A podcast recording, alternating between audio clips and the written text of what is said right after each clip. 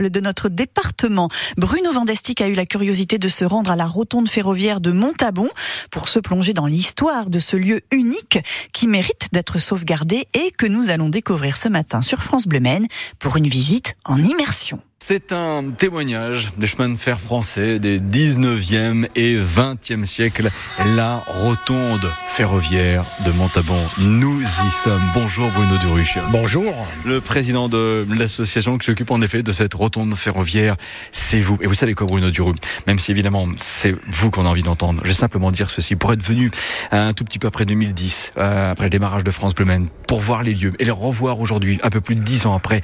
Waouh, quelle évolution extraordinaire Effectivement, euh, maintenant la rotonde est, on peut dire, réellement sauvée puisqu'elle a un toit neuf qui nous préserve pendant au moins 50 ans, j'espère.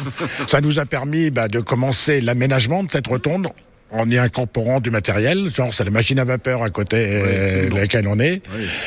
Euh, il y a 19 machines maintenant, enfin matériel qui sont stockés plus beaucoup d'outillages, de, choses qui sont pas sauvegardées précisément. C'est par exemple le poste d'aiguillage, ah qui est avant 1900. Ah Donc euh, c'est des choses qu'on veut expliquer aux gens, puisque ça démystifie un petit peu la complexité du chemin de fer.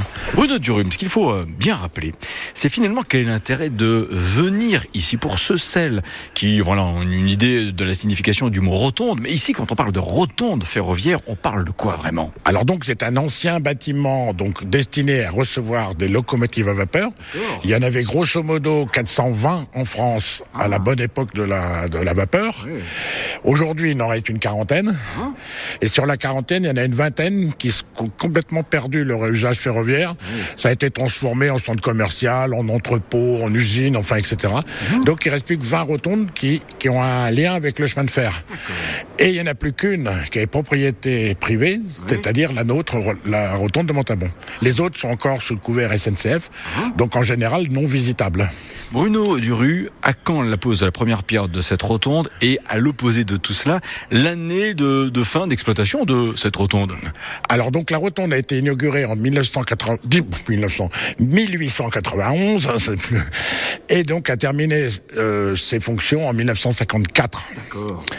Et donc euh, elle a été rachetée puisqu'on a on est propriétaire. Hein, donc en 2017 pour assurer la pérennité de, de l'ouvrage et de nos actions. Alors aujourd'hui quand je rentre, je vois un bâtiment, mais pas que. Je vois également plein de, précieux témoignages, euh, des outils, évidemment, des techniciens de maintenance de la SNCF, des chariots à bagages aussi, entre autres. Oui, absolument. Alors, on, a par exemple des engins comme celui qui est ici. C'est un tracteur de quai qui a été ah utilisé sur les quais de gare, qui klaxonnait euh, un peu partout pour euh, passer. on essaie de réunir un maximum de choses liées au ferroviaire pas introuvable, mais plutôt rare.